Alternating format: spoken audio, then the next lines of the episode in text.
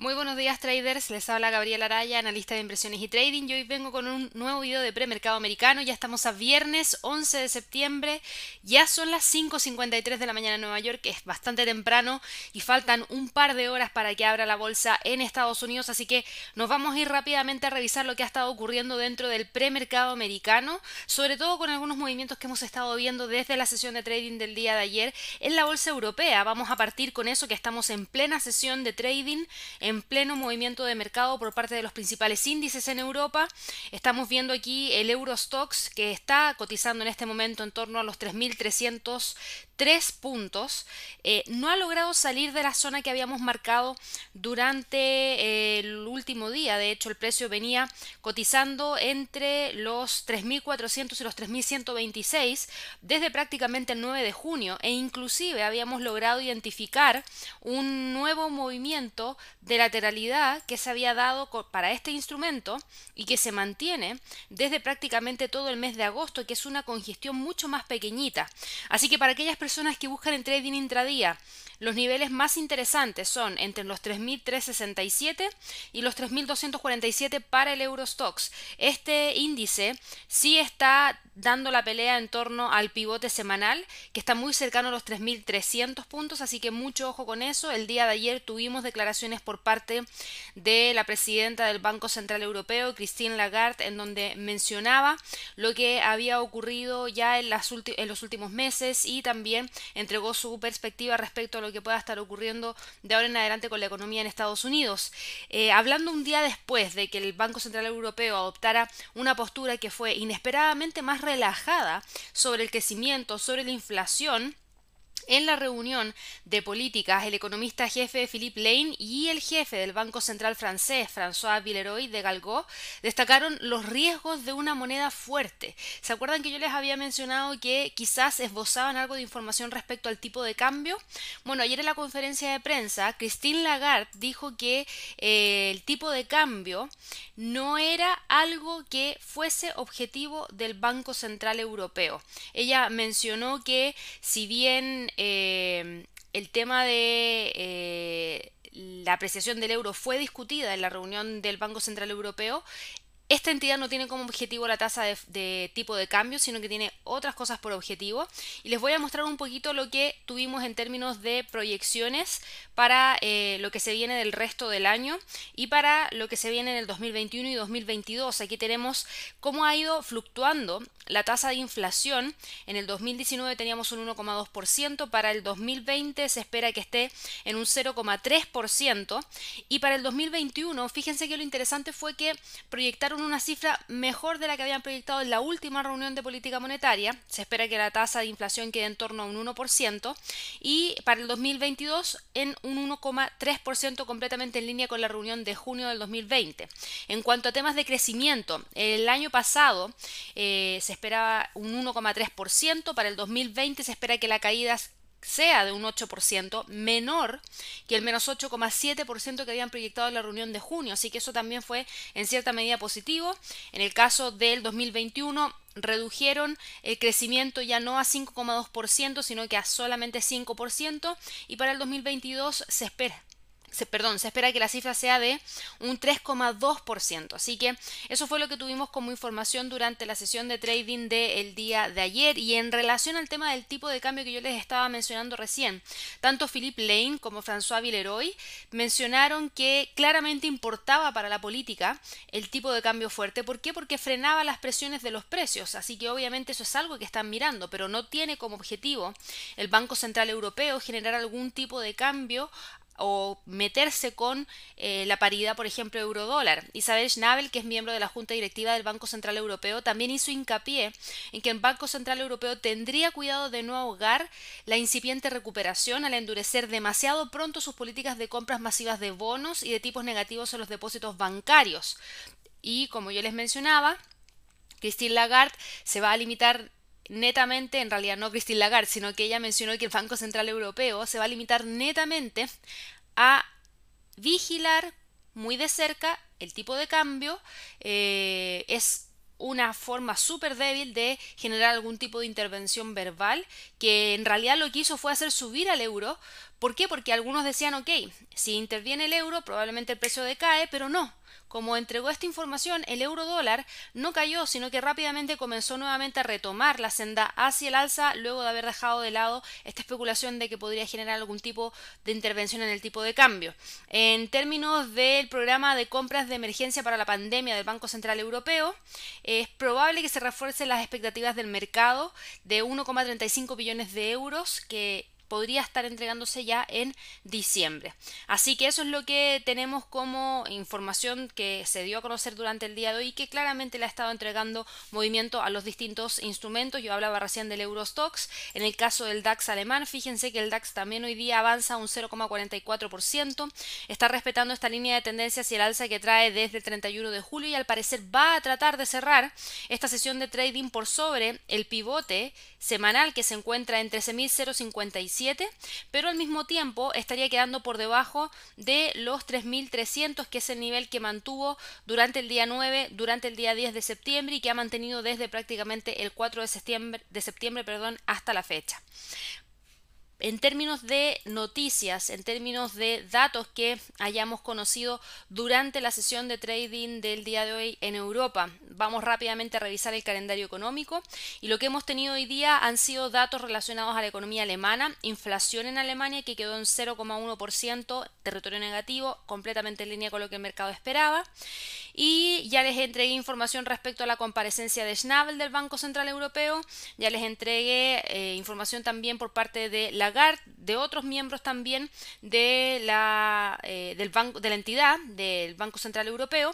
Lo que les quiero entregar ahora como información es esto que estaba marcado aquí, reunión del Eurogrupo. Recuerden que tenemos un tema muy específico que ha estado impactando los mercados también y que tiene directa relación con el Brexit. El Brexit todavía sigue causando estragos y lo que hemos conocido por lo menos en las últimas horas, luego de la reunión que hemos tenido entre Reino Unido y la Unión Europea, es que Reino Unido debe respetar sus compromisos en el tratado de retirada que firmó con la Unión Europea si quiere tener un acuerdo sobre las futuras relaciones comerciales con el bloque. Esas fueron las declaraciones que tuvo los ministros de el representante de los ministros de finanzas de la zona euro, Pascal Donahoe, y él mencionó que no van a, no van a dar su brazo a torcer, por decirlo de otra forma. Eh, tiene que llegar a un acuerdo y mientras que el Reino Unido mira qué tipo de relación comercial futura quiere con la Unión Europea, hay un prerequisito que ellos tienen que cumplir y ese prerequisito que ellos tienen que cumplir ya está en vigor con el acuerdo que se firmó en enero. Así que vamos a ver qué es lo que ocurre. Para ellos eh, es imperativo que el gobierno del Reino Unido responda al llamado de la Comisión, que es un prerequisito para lo que podría ser cualquier relación futura. Así que vamos a ver qué es lo que ocurre, porque claramente esto le pone un poquito de freno a cualquier tipo de nuevo movimiento que quiera estar realizando eh, Reino Unido para poder dejar la Unión Europea. Recuerden que ellos habían tratado de presionar a la zona euro y al parecer esta presión no les estaría funcionando de buena manera porque, vuelvo a repetir, estamos viendo que la Unión Europea no va a dar su brazo a torcer, así que eso es lo que tenemos en términos de movimientos de premercado americano, pleno movimiento de la bolsa europea. Vámonos rápidamente al euro dólar, que también es uno de los que ha estado con bastante movimiento. Y aquí, si se fijan, tenemos la volatilidad del día de ayer, donde el precio pasó de los 1.18 a máximos que inclusive llegaron a quebrar los 1.19 al alcanzar los 1.19.177. Rápidamente el precio corrigió, pero hoy día nuevamente vuelve a unirse y vuelve a retomar la senda alcista porque tenemos estas declaraciones de los miembros de la Junta de Política Monetaria del Banco Central Europeo, donde volvieron a ratificar lo que dijo Christine Lagarde el día de ayer. Están mirando el tipo de cambio, pero no pueden intervenirlo y eso eh, claramente genera que vuelvan todas las posiciones nuevamente largas en el euro dólar y hoy día esté buscando los 1.18,75. En plena sesión europea el precio ya está pegado aquí y hay que ver cómo va a reaccionar en la apertura de la bolsa en Estados Unidos. En términos de eh, noticias que vamos a conocer para el resto de la sesión de trading del día de hoy.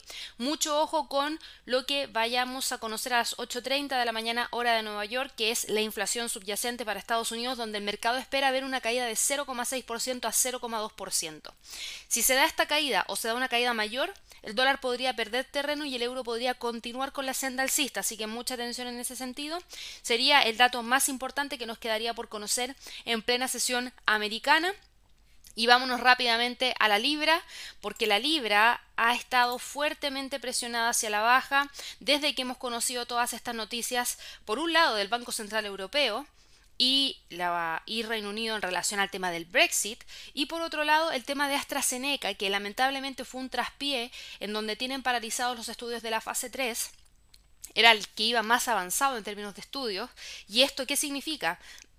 Recuerden que AstraZeneca, en conjunto con la Universidad de Oxford, estaban preparando toda esta batería de pruebas para poder saber si es que a fin de año tenían una vacuna que fuese segura. Si eso era así, al ser un laboratorio inglés, obviamente la demanda y la venta de las vacunas generaría un impacto directo en la libra esterlina. Y eso obviamente se ha visto un poco de lado por el tema de la pausa, así que eso le pegó negativamente a la libra esterlina y por otro lado también el tema del Brexit obviamente le sigue pesando y ya lleva un retroceso en estas sesiones de trading desde el 2 de septiembre a la fecha de más de un 4,74%, lo que es bastante para este instrumento y sobre todo para aquellas personas que estaban buscando el quiebre, me incluyo, de esta línea de tendencia bajista que traía desde el 2007. Estuvimos muy cerca de ver el quiebre, lamentablemente tuvimos esta noticia y eso frenó rápidamente los movimientos, así que bueno, hoy día continúa con la presión bajista. Fíjense que a pesar de todo esto, seguimos teniendo buenos datos provenientes desde Reino Unido. Y lo menciono por qué, porque si ustedes se fijan, la producción manufacturera quedó en 6,3%, si bien cayó en comparación al mes pasado, que era un 11%, la cifra estuvo por debajo del 5%, que era lo que el mercado estaba esperando. Así que eso es positivo de todas maneras. El Producto Interno Bruto. El Producto Interno Bruto lamentablemente sí mostró una caída de 8,7 a 6,6%, quedando por debajo del 6,7%, pero fíjense que no está en territorio negativo, está en territorio positivo. Por otro lado, la producción de la industria de la construcción, fíjense que rápidamente comenzó a recuperarse y quedó en menos 12,7%, mucho mejor que los menos 24,8% del mes pasado. Eh, por otro lado, la actividad industrial quedó en 5,2%, mejor que el 4% que esperaba el mercado, obviamente sí mostrando una caída de un 9,3%, pero en términos de países en la zona euro que están mostrando recuperación, Reino Unido es el que va con una recuperación mucho más estable y que claramente se ve que podría seguir los próximos meses. Así que mucha atención a lo que pueda pasar en Reino Unido, pero a pesar de estos datos, la libra sigue presionada hacia la baja. Ahora ayudaron a detener en cierta medida las caídas porque el precio tiene una vela doji que no abarca una gran cantidad de pips, está cotizando todavía por sobre la media móvil de 200, por sobre 61.8% un Fibonacci en 1.27,24, queda todavía por sobre el nivel psicológico que está en los 1.27, así que en ese sentido todavía estamos respetando niveles de precio clave, lamentablemente volvió a reingresar a todas las líneas de tendencia bajista, así que eso frena el movimiento hacia el alza por el momento, hay que esperar y ver qué es lo que ocurre con el tema del Brexit porque vuelvo a el Brexit es lo que ha estado impactando directamente a este instrumento porque lamentablemente eh, tenemos esta incertidumbre que obviamente le genera presión a este instrumento. O sea, lo que hemos tenido en información en estas últimas horas es que la Unión Europea, como les había mencionado, intensificó la planificación de un Brexit sin compromiso el día de hoy después de que el gobierno del primer ministro Boris Johnson se negara a revocar un ultimátum sobre la ruptura del tratado de divorcio que Bruselas dice que va a hundir cuatro años de conversación. Gran Bretaña dijo explícitamente esta semana, que yo se los mencioné, que planea romper con la ley internacional al violar partes del acuerdo de retirada que firmó durante el mes de enero. Gran Bretaña dice que la medida tiene como objetivo aclarar las ambigüedades, pero causó obviamente una nueva crisis en las conversaciones. ¿Por qué? Porque quedan menos de cuatro meses antes de que el Reino Unido termine de salir de la Unión Europea, cuando termine el periodo de transición en diciembre de este año. Y la Unión Europea le exigió a Gran Bretaña que deseche el plan de violar este tratado de divorcio para finales de este mes Obviamente Gran Bretaña se ha negado diciendo que su Parlamento es soberano por encima del derecho internacional, así que vamos a ver qué pasa, pero eso genera estos movimientos. Así que bueno, pasando rápidamente al dólar yen, el dólar yen, ah, perdón, niveles para la libra dólar, Obviamente los 1.2724, 1.27 como soporte y la resistencia en 1.28,70. Para el dólar frente al yen, el dólar frente al yen para mí viene exactamente igual. Para aquellas personas que buscan incluso trading intradía, pueden bajar un gráfico de una hora, dado que tenemos al precio tan tranquilito. Inclusive podemos empezar a trazar líneas de tendencia que nos ayudan a ver también triángulos, como el siguiente, que está a punto de llegar a su fin Así que mucha atención porque aquí podríamos tener algo que podría generarse de corto plazo. Fíjense, incluso para aquellas personas que quieran generar algún tipo de entrada, incluso durante esta misma sesión de trading pueden ajustar el triángulo a los movimientos que hemos tenido inclusive en las últimas horas y se ve que hay mayor presión hacia el alza. Fíjense que la pendiente viene más marcada hacia el alza, el precio está cotizando por sobre la media móvil de 200 en gráficos de una hora, podría buscar quebrar qué nivel, el nivel que tiene aquí en los 106-250. Si logra quebrar esa zona, quebraría la línea de tendencia bajista y se aproximaría hacia qué otro nivel, hacia los 106,35 y luego de eso hacia los 106,50. Así que mucha atención a lo que pueda estar ocurriendo con el dólar yen porque si bien está tranquilito, todavía nos queda toda la sesión americana en donde podríamos encontrar sesiones, eh, oportunidades de trading. Perdón.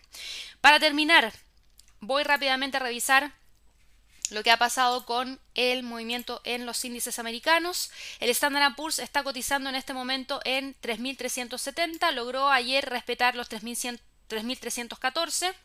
Se mueve entre los 3.314 y los 3.395, 3.400, así que vamos a seguir monitoreando esos niveles previo a la apertura de la bolsa en Estados Unidos. Para el Dow Jones, el movimiento bajista también se detuvo. Tenemos ahora un pequeño avance de 0,59%, el precio respetó un nivel de soporte que tiene en base al soporte 1 semanal en 27.431. En este momento también se mantiene por debajo de los 28.000 y por debajo de los 28.323, que serían los niveles más importantes para la sesión de trading del día de hoy.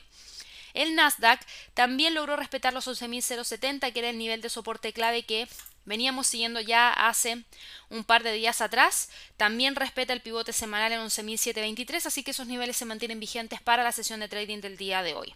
Pasando al mercado de materias primas, el petróleo ayer tuvo un pésimo día, los inventarios de la Agencia Internacional de Energía subieron en más de 2 millones, algo inesperado y obviamente le pegó duramente a... Eh, el petróleo que generó un movimiento bajista y que nos dejó nuevamente en torno a los 36,98. De hecho, ese fue el precio de cierre. Así que hoy día está buscando cerrar la semana de trading por sobre los 37. Y si logra cerrar por sobre los 37, para mí no hay mucho cambio. ¿Por qué? Porque el precio todavía sigue cotizando por debajo de la media móvil de 200, por debajo del pivote semanal, por debajo de la línea de tendencia eh, alcista, así que claramente se generó un cambio de tendencia y ahora podríamos tener incluso una zona de comodidad entre los 38 y los 36,50 que podría tratar de respetar en la sesión de trading del día de hoy con extensión hacia los 36. Así que mucho ojo que esos podrían ser los niveles que podría tratar de alcanzar este instrumento. Pero vuelvo a repetir, hay mucha presión hacia la baja por parte del barril de petróleo. No tenemos estas caídas en los inventarios. Por otro lado, la Agencia Internacional de Energía mencionó que tenemos una menor demanda a futuro que se proyecta, así que eso no es positivo. Para el oro, para terminar, está cotizando en torno a los 1944, sigue dentro de la misma zona de congestión que le hemos venido siguiendo desde prácticamente el 24 de agosto. El precio inclusive ha estado cotizando en una zona mucho más pequeñita, entre los 1920 y los 1947 que tenemos marcado aquí. Así que al parecer hoy día, si es que no tenemos muchos movimientos dentro del mercado a partir de la sesión americana, el precio podría cerrar en torno a estos niveles. Así que bueno, espero que todos tengan una excelente sesión de trading. Recuerden unirse a Javier en el webinar de cómo abren los mercados es un webinar que se realiza todos los días de lunes a viernes a las 8.45 hora de Nueva York para que puedan estar informados de los movimientos previos a la apertura. Así que por favor traten de inscribirse y participar y así tienen la actualización de los niveles justamente antes de que abra la bolsa en Estados Unidos. Que tengan una excelente sesión de trading, un muy buen fin de semana y nos vemos ya el día lunes. Que esté muy bien, hasta luego.